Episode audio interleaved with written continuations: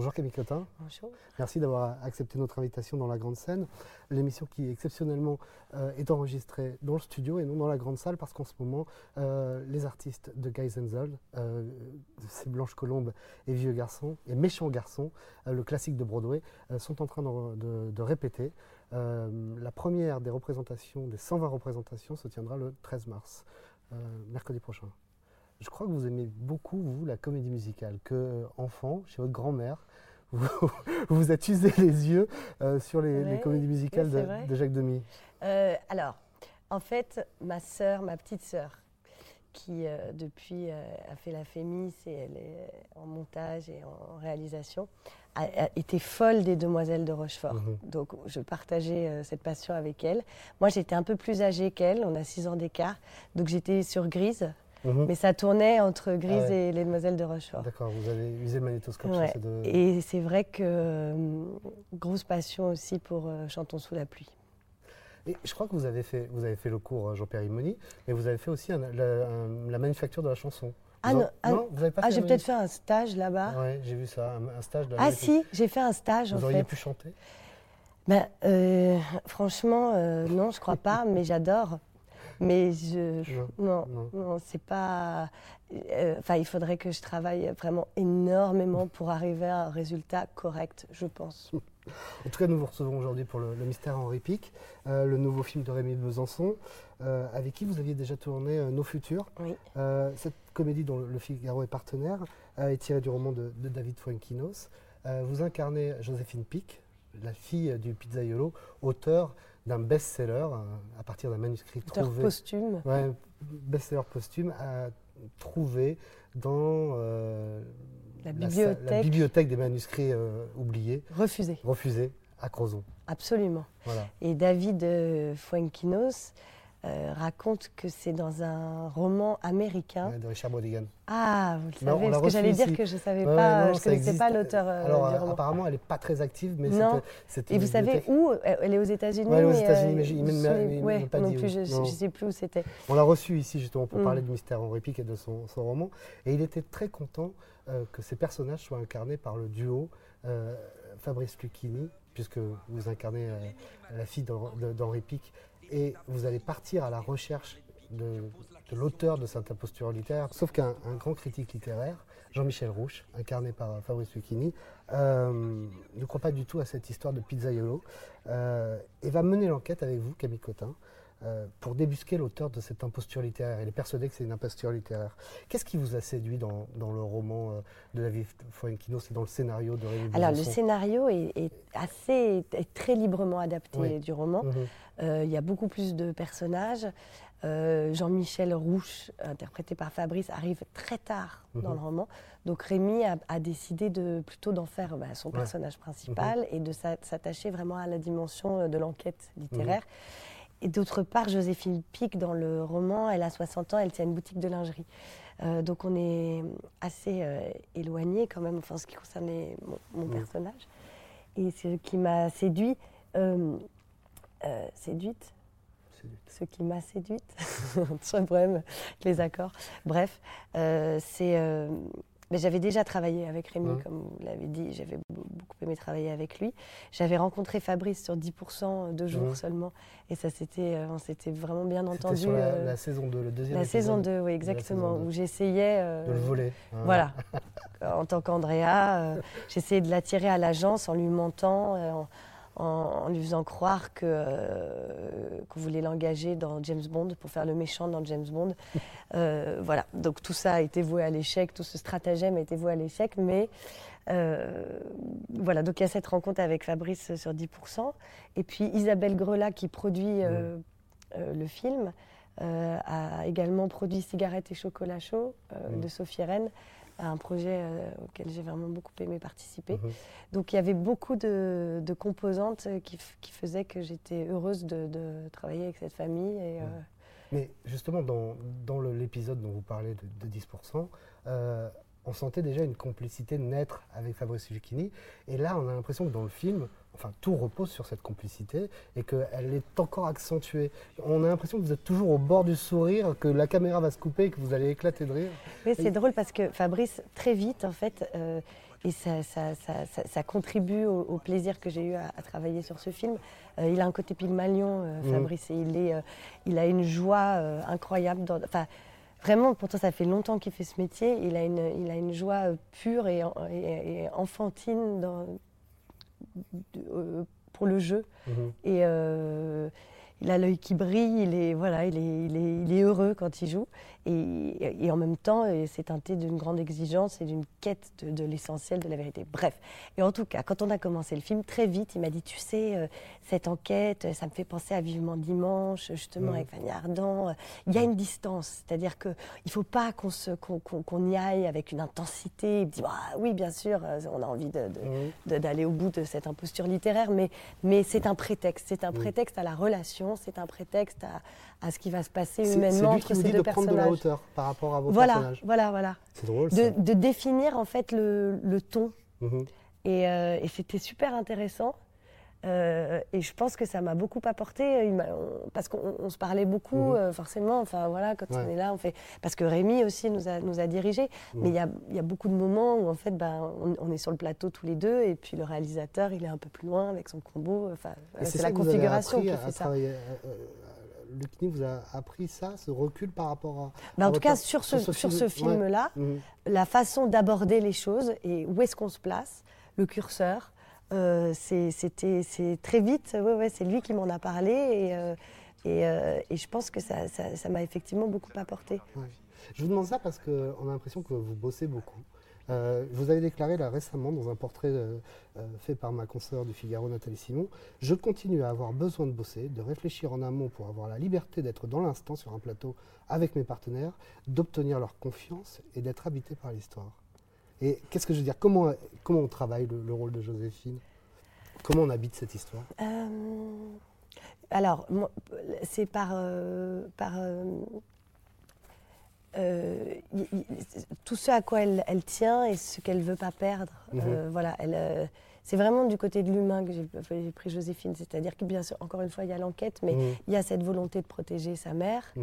d'un deuil euh, qui l'a énormément affaibli, le deuil de son mari et donc du père de Joséphine. Le fait que ce bouquin crée euh, un, après pour sa mère est quelque chose qui, voilà, qui, qui, apporte un peu de joie et de lumière euh, dans un moment sinistre.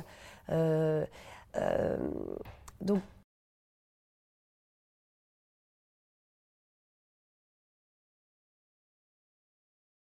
Euh, cette théorie. Euh, parce que c'est à double tranchant. En même temps, très vite, elle, on s'aperçoit que ça l'étonne que son père ait Elle y croit moyennement. Hein. Bah, euh, elle est vraiment. Le film commence. Hein, je dévoile rien. Quand elle finit le manuscrit, elle dit à sa mère "C'est très beau, mais enfin, tu vois, papa écrire ça entre deux fournées de pizza, c'est quand même." Mhm. Et puis, voyant que sa mère, elle, finalement, a envie d'y croire. Mhm. elle décide qu'elle y croira. Puis elle va rencontrer Jean-Michel Rouge qui lui dit, enfin, qui va faire appel à sa rationalité. et voilà. Et donc elle se trouve un peu entre deux mhm. eaux. Et elle va quand même partir enquêter pour. Euh, je pense qu'aussi elle se dit, mais alors si c'est pas lui, qui est-ce et pourquoi mmh. avoir utilisé le nom de mon père Et donc voilà, c'est un peu comme ça que j'ai abordé Joséphine. Et puis aussi dans un, c'était agréable de finalement, euh, on, m'a distribué euh, plusieurs fois dans des rôles de parisienne sophistiquée. Et là, c'est Fabrice qui endosse ce D'aller jouer à Crozon, au fin fond du Finistère. Et là, non, c'est Fabrice qui endosse justement le rôle du mmh. Parisien mmh. Euh, snob. et, euh, et, moi, au contraire, j'incarne quelque chose de, simple. C'est une fille qui joue pas. Euh, et voilà, qui est très, très terre à terre et humble. Mmh. Et voilà, ça, ça m'a plu. en quoi elle ressemble, cette Joséphine? Je pense que son, sa quête de, de, de vérité moi, je, j'ai encore du mal avec le mensonge. Donc, euh, je pense que le mensonge est nécessaire. Je le comprends en grandissant, mais mmh. euh, euh, ouais, c'est, quelque chose qui me touche chez elle. Oui. oui, et puis le, côté protecteur aussi. C'est-à-dire qu'elle élève son fils toute seule, elle protège sa mère, elle protège les siens. elle a une humanité que je trouve attachante. Ça, ça vous ressemble? Ben, Vous essayez? Oui, je pense. Enfin, j'espère que c'est pas pédant de dire ça, mais euh, oui, je pense. Euh, parfois, on a le sentiment que dans son volontarisme, dans son, euh, dans son énergie, cette Joséphine emprunte quelque chose à, la Andrea Martel de, 10%. Vous y avez songé ou pas? Non, parce que justement, je vous dis, elle est, elle est, elle est dans un Andrea, elle, elle, est en lutte permanente avec le mm. monde entier. Mm. elle, elle, emploie une énergie démentielle à, euh, c'est une passionnée. Euh, Joséphine, elle est très intègre. Euh, là, là-dessus, je trouve mmh. que c'est des mmh. personnages qui se ressemblent. C'est des personnages entiers et mmh. intègres. après, Andrea, elle ruse, elle stratège. voilà, sexuellement, elle est, elle est, dans le plaisir. c'est une épicurienne. Joséphine, elle est un peu retirée. on comprend qu'elle a eu un homme dans sa vie, le père de son fils, mais qu'il a quitté, que depuis, elle est, elle est seule. Donc, c'est pas une fille qui qui est dans le, dans le, dans le plaisir, euh, enfin dans la truculence, on va dire. Pour, pour, rester sur Andrea Martel, euh, vous dites souvent, dans plusieurs interviews, que la féminité d'Andrea Martel vous, vous intéresse, ou même vous intrigue mm. parfois. En, en, quoi? Parce que euh, elle, elle, elle, masque, en tout cas, quelque part, elle on sent ses failles sous, son apparente dureté, c'est ça qui vous intéresse Oui, alors oui.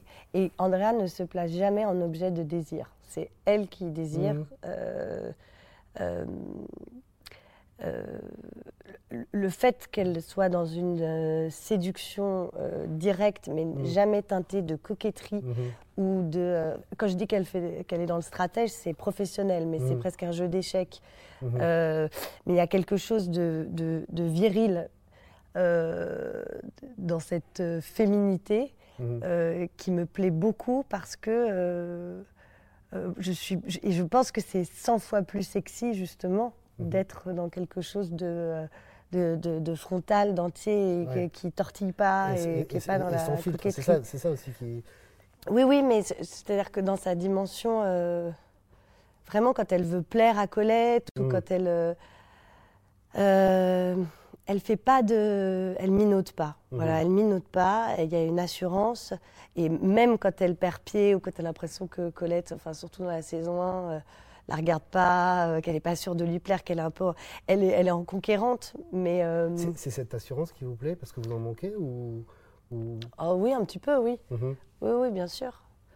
Oui, c'est agréable d'être dans les, dans les bottines d'Andrea parce qu'effectivement, parce elle, est, elle est sûre d'elle. Et, elle se prend tout le temps les pieds dans le tapis. C'est c'est aussi ce qui la rend attachante. C'est qu'à chaque fois, quand, euh, enfin, quand je découvre le, parcours d'Andrea, euh, elle attaque en battante où elle se dit mais là je suis au top du top et elle va finir vraiment mais, à terre et elle se relèvera toujours. C'est ça qui est aussi qui en fait une héroïne.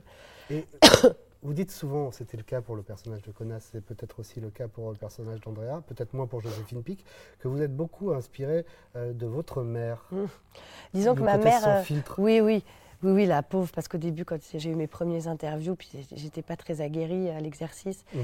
euh, j'en parlais. Elle me dit Bon, je suis contente que tu parles de moi, mais alors après, c'est vrai que du coup, bah, on dirait que c'est moi la connasse. Alors je dis Mais non, c'est pas ça que je veux dire. C'est vraiment pas une connasse, ma mère, du tout. je tiens à le dire. Non, mais, non, mais c'est quelqu'un qui a beaucoup de. En tout cas, elle est sans filtre. Mhm. En tout cas, mhm. c'est sûr, elle est sans filtre et elle dit ce qu'elle pense et on n'est on pas habitué. Et c'est vrai qu'elle n'a pas forcément toujours été intégrée socialement, parce que c'est compliqué en fait. On en revient au mensonge et euh, je sais plus, c'est même Fabrice dans, euh, dans une interview qu'on faisait ensemble où il disait la société repose sur un mensonge, il n'y a pas de société sans, sans mensonge. Mais euh, voilà, ma mère non, Ma mère, non. mais en même temps, du coup, euh, quand elle me dit des choses positives, ça me va droit au cœur parce que je sais qu'elle les pense. et quand elle me dit. Eh, par contre, quand ça lui plaît pas, ça lui plaît pas. Et, ah c'est, ouais, oui. et au début, on pleure, on, hein. et puis maintenant, je suis totalement. Euh, Libérée de ça ouais, Oui, oui. Puis du coup, ça m'intéresse de savoir euh, Ah bon, pourquoi t'as pas aimé? Enfin, voilà. pour rester sur la série 10%, elle, est, elle marche très bien aux États-Unis, outre-Manche. Euh, elle est très regardée, elle est très appréciée. Est-ce qu'elle vous ouvre des portes? Je, sais que vous avez tourné avec euh, un petit rôle avec Robert Zemeckis dans Allier. est-ce qu'avec Brad Pitt, est-ce qu'elle vous ouvre des portes à Et Marion Cotillard. Est-ce qu'elle vous ouvre des portes à l'international? On va voir. Pour, l'instant, pas, non, on m'a pas, on m'a pas téléphoné. C'est vrai? non, Scorsese, je ne suis pas dans le prochain Tarantino.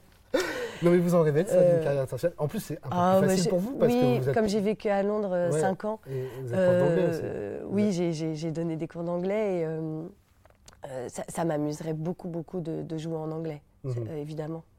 Et puis, et puis enfin, le cinéma je pense que les comédies anglaises me plaisent énormément, enfin le cinéma anglais et, et, même le cinéma américain, enfin oui, oui, oui. De toute façon, je suis quand même très gourmande. Hein. quand, quand, vous avez débuté sur les planches au, Théâtre du Nord-Ouest ou au Théâtre Edgar, il y a 20 ans, quels emplois aviez-vous et, Théâtre du Nord-Ouest, ma première pièce, c'était une pièce qui s'appelait Le Noël du loup, euh, écrit par Jean-Luc Génère d'ailleurs. Euh, du Figaro. Ouais, où je faisais une petite fille. C'était affreux cette pièce en fait. Enfin, c'était affreux, pas en qualité, c'était une petite fille orpheline euh, qui perdait son père, sa mère, qui avait une méchante marade. Enfin, c'était un spectacle pour enfants. Et j'étais hyper heureuse. J'étais encore chez Périmonie quand je l'ai mmh. joué. Donc, le principe du théâtre du Nord-Ouest, c'est qu'il n'y a pas d'argent. Euh, mais tout le monde peut venir euh, jouer. Donc, c'est un théâtre qui est assez extraordinaire quand, quand, on débute. Il y a très peu de.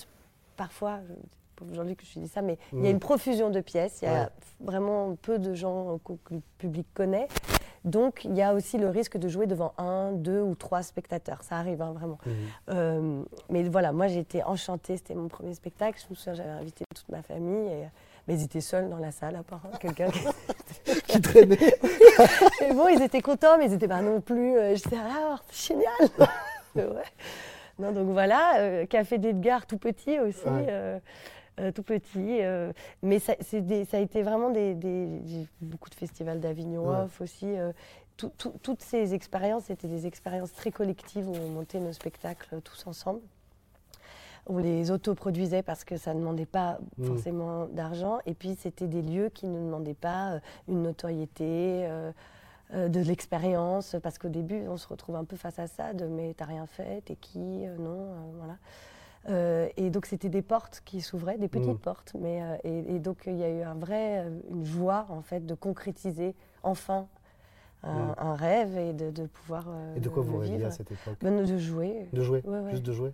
Et tout bascule avec quand vous entrez chez Palmade, c'est ça? Tout bascule. en 2009 Non, non, non. Enfin, pareil, avec Pierre, j'ai beaucoup, beaucoup appris et, mm. et j'ai rencontré encore des gens euh, formidables avec qui euh, j'ai fait des choses mm-hmm. par la suite, avec qui je continue d'ailleurs. Mais euh, non, c'est dans le prolongement, en fait. ça n'a pas été un coup de projecteur. c'est dans le prolongement de. parce qu'au début, la troupe, la troupe à Palmade, c'était juste un laboratoire on se voyait tous les lundis, on écrivait des scènes, on se, distribuait entre nous et, et nous faisait un retour. Et c'était juste pour le plaisir de, travailler. Mmh. Et puis comme il y avait une émulation, que ça devenait vraiment chouette et qu'il y avait des, super textes, tout ça, il, s'est dit qu'il avait envie d'en faire des spectacles. Donc il y a eu un dimanche par semaine à la Gaîté, mais il y avait 20, 20 sketchs, enfin on appelait ça des mmh. sketchs, mais ce n'était pas des seuls en scène, c'était que des trucs collectifs. 20 mmh. scénettes. Euh, voilà, mais ça, reste, euh, dans, oui, dans le prolongement euh, d'un artisanat. Quoi. Et là, vous avez mis en scène, il y a deux ans, votre ami Camille Chamou, dans son seul en scène. Est-ce que ça vous taraude ou ça vous a donné des envies de passer franchement, ce qui m'a, j'étais très touchée qu'elle me le propose. C'est mon amie depuis mm. longtemps. J'ai beaucoup d'admiration pour ses spectacles, pour ses textes. Je trouve que c'est vraiment quelqu'un mm. qui, qui, est d'une une grande intelligence, qui a beaucoup de finesse, beaucoup d'humour et beaucoup d'humanité.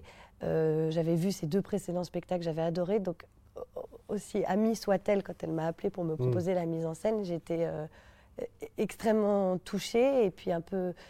Euh, j'avais le trac parce que j'avais fait une mise en scène j'ai pris énormément de plaisir à réfléchir avec elle, en fait. Mmh. Voilà.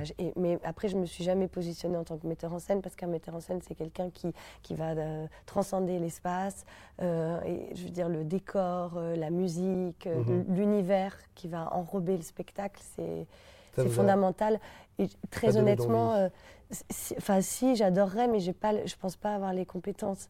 Après, donc j'ai vécu la chose en me disant, je suis un regard enfin, je, je, la comprends, euh, je, l'aime, et donc je vais mmh. euh, essayer de mmh. l'accompagner. Donc en mmh. direction d'acteur, je me sens à l'aise, parce que je réfléchis beaucoup sur... Enfin, parce que ça m'intéresse vraiment beaucoup. Donc, euh, et voilà, et j'ai essayé de, le, corps aussi, le travail sur le corps et sur le plateau, mais, mais voilà, non, je, suis tellement heureuse de rencontrer des gens riches et dont c'est vraiment le le, comment dire, la, enfin, qui ont cette fibre en eux et de mhm. collaborer avec eux que je, Mhm. Et, revenir pas d'usurpation. Parce que vous avez joué, c'était l'an passé dans, Justice, mhm. rejouer, revenir sur les planches. Oui, j'aimerais beaucoup. Oui, oui. Après, c'est je suis tellement contente de tourner là. C'est nouveau parce que j'ai fait beaucoup de théâtre avant. vraiment pendant 15 ans, je faisais exclusivement du théâtre.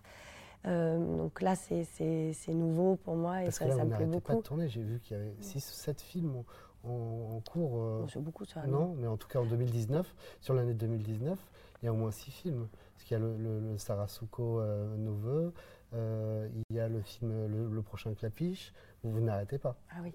Ah oui. Euh, ça fait 6 si je compte bien. Non, non, ça fait, 2.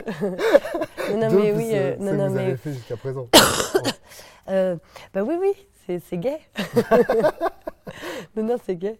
Je, je sais qu'il ne faut pas trop. C'est marrant ce métier parce qu'on nous dit euh, pas trop tourner. Hein. Donc en fait, euh, on passe sa vie en, tant qu'enfant, adolescent avec des parents qui nous disent travaille, travaille, travaille. puis tout d'un coup, on arrive à l'âge adulte, on se dit travaille pas trop. Hein. Ah, c'est ce que vous dit Laurent Grégoire, votre agent? Non, non, non, non, parce que Laurent justement, il est, euh, enfin, il est très juste. Et puis quand quand il y a des, des, des, beaux projets qui arrivent, mm. euh, il n'y a, aucune raison de les mm. refuser. Voilà. Après, ce n'est pas, euh, c'est pas une velléité de ma part de. de, de, En fait, c'est la matière qui m'attire. Qui mm-hmm. plus que le, résultat, de, enfin, les conséquences ou tout, ça, je n'y pense pas. Je pense au plaisir de, de, faire. Voilà, de participer à ces tournages, de rencontrer ces metteurs en scène. Mm. Pour revenir justement. Je suis pas très stratège, moi, je suis beaucoup moins stratège Martel. Euh, pour revenir au mystère en réplique, Fabrice Lucchini le décrit comme un film du milieu. Alors, il le cite dans l'interview qu'il a accordée au Figaro. Il n'a pas le mécanisme radical du comique, ni le radicalisme du film d'auteur. C'est une fantaisie totalement plaisante. Mais la fantaisie n'est pas un mot que l'on aime aujourd'hui. Ça ah vous bon plaît? Oui, lui dit ça. ça vous plaît la définition Je trouve, que sa définition est excellente. Et par contre, je m'interroge, euh, pourquoi est-ce qu'il dit que la fantaisie, c'est pas quelque chose qu'on aime aujourd'hui? Pourquoi peut-être Enfin, faudrait que je le vois ce soir, je lui demanderai. Mais euh, c'est quoi? C'est le fait parce qu'on aime mettre, mettre les choses dans des cases ou euh, des, que ce soit des je sais pas. Ce que vous en pensez? L'époque n'aime pas la fantaisie. Ouais, il avait l'air de dire ça dans l'interview, que l'époque n'était pas trop à la fantaisie. Peut-être. Voilà, on n'est pas dans un moment particulièrement euh, ouais, euh, yéyé. Euh, certes. Euh, ok, je, je reparlerai. Pour juste revenir sur 10%, ça a totalement changé votre vie et votre carrière En fait, les choses vont à un rythme étonnant. Je, je, je commence à le comprendre. Oui, mais en fait, ça va pas toujours. Euh, on, pense que quelque chose va avoir un rebondissement immédiat. On sent que tout d'un coup, il y a une effusion. Donc, on se dit, oh là là là là, ça va être fou. Puis en fait, c'est calme.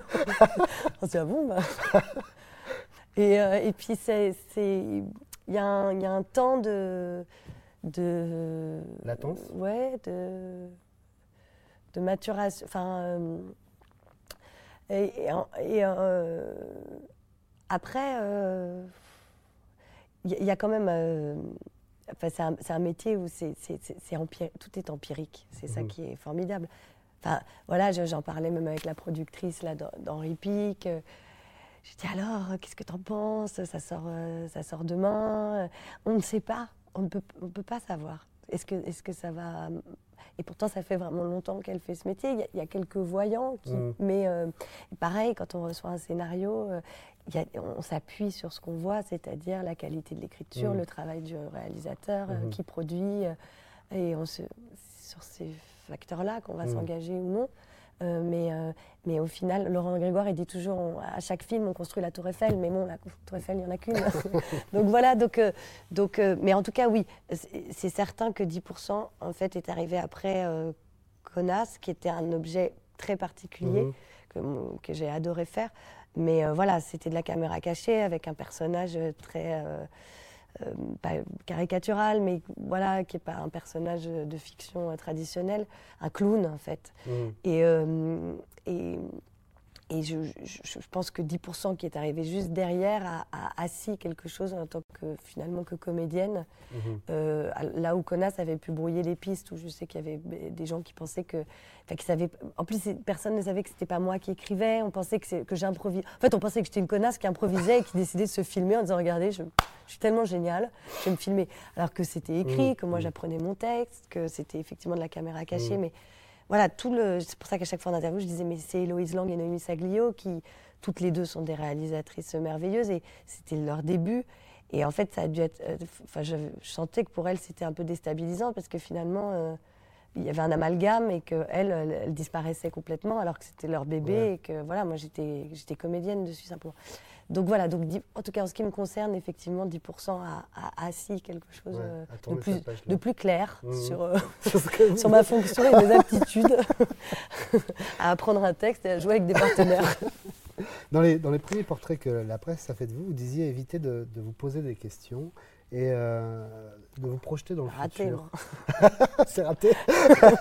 Pour bien, disiez-vous, profiter de, de, ce qui se passe. C'est toujours le cas? Bon, là, vous dites que vous posez Non, des je me, pose, euh, je me pose beaucoup de questions, mais j'ai tendance à pas me poser les bonnes, donc je me dis que bon. Euh, oui, oui, mais c'est. Euh, oui, après, j'ai une amie qui m'a offert le livre Le moment présent des cartes je pense que voilà, il y en a beaucoup à, gagner à, être dans le, dans le présent, oui. On arrive, euh, Camille Cotin, à la fin de cette émission et à, notre questionnaire euh, Grande scène, c'est un peu notre mini questionnaire de, Proust. Euh, quelle est la, grande scène qui, dans un livre, au théâtre ou au cinéma, opère toujours sur vous, marche toujours? Alors, ben, je vais vous dire, justement, on en parlait, c'est drôle, en début d'interview.